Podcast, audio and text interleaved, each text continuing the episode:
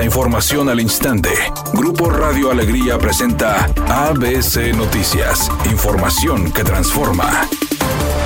¿Qué tal? Muy buenas tardes, esta es la información. La Secretaría del Medio Ambiente, en coordinación con Agua y Drenaje de Monterrey, ha aplicado sanciones contra 72 empresas de giros industriales y de alimentos tras ser sorprendidos realizando descargas irregulares en la red de drenaje pluvial y sanitario, debido a que éstas generan el colapso de la red. Tras encabezar un evento público, el titular del Medio Ambiente Estatal, Alfonso Martínez Muñoz, sostuvo que estos operativos serán permanentes para detectar quienes incurran en estas descargas fuera de la norma, al verter grasas animales o residuos de restaurantes o de aceites contaminantes por parte de talleres o industrias. Sin precisar el costo de las multas o la recaudación de las mismas, el funcionario estatal indicó que más que una cuestión recaudatoria, se trata de endurecimiento con la aplicación de la ley para que se haga una reducción efectiva de las acciones que afectan tanto al medio ambiente como a la infraestructura de la ciudad.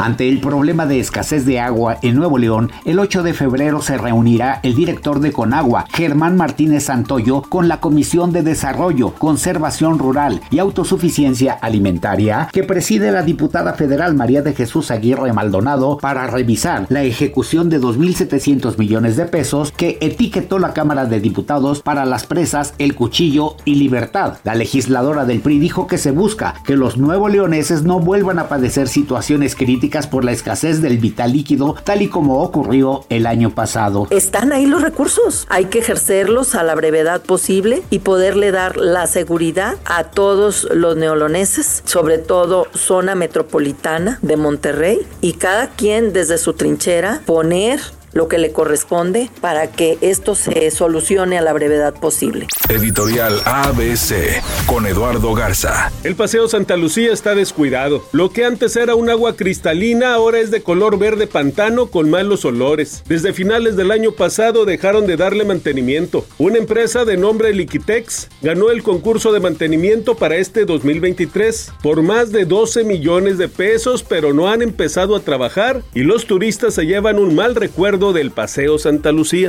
ABC Deportes informa. Hoy los rayados salen con su tridente del gol ante el equipo de Puebla. 7 de la tarde el partido. Berterame, Aguirre y Funes Mori en la delantera. La única novedad es la inclusión de Víctor Guzmán en la central. Recordando obviamente que entra por lesión. Y bueno, Víctor Guzmán abrirá su primer partido en el equipo de los rayados del Monterrey.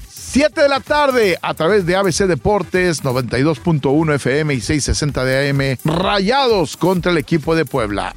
Inés Gómez Mont reapareció en las redes sociales para dejar muy claro que es mentira que se giró una orden de arresto en su contra por lavado de dinero. Dijo que sí, efectivamente tenía una situación que resolver con la SAT, pero que pagó aproximadamente 13 millones de pesos para que esa deuda se saldara, que no entiende ahora por qué la están persiguiendo. Temperatura en Monterrey 12 grados centígrados. ABC Noticias, información que transforma.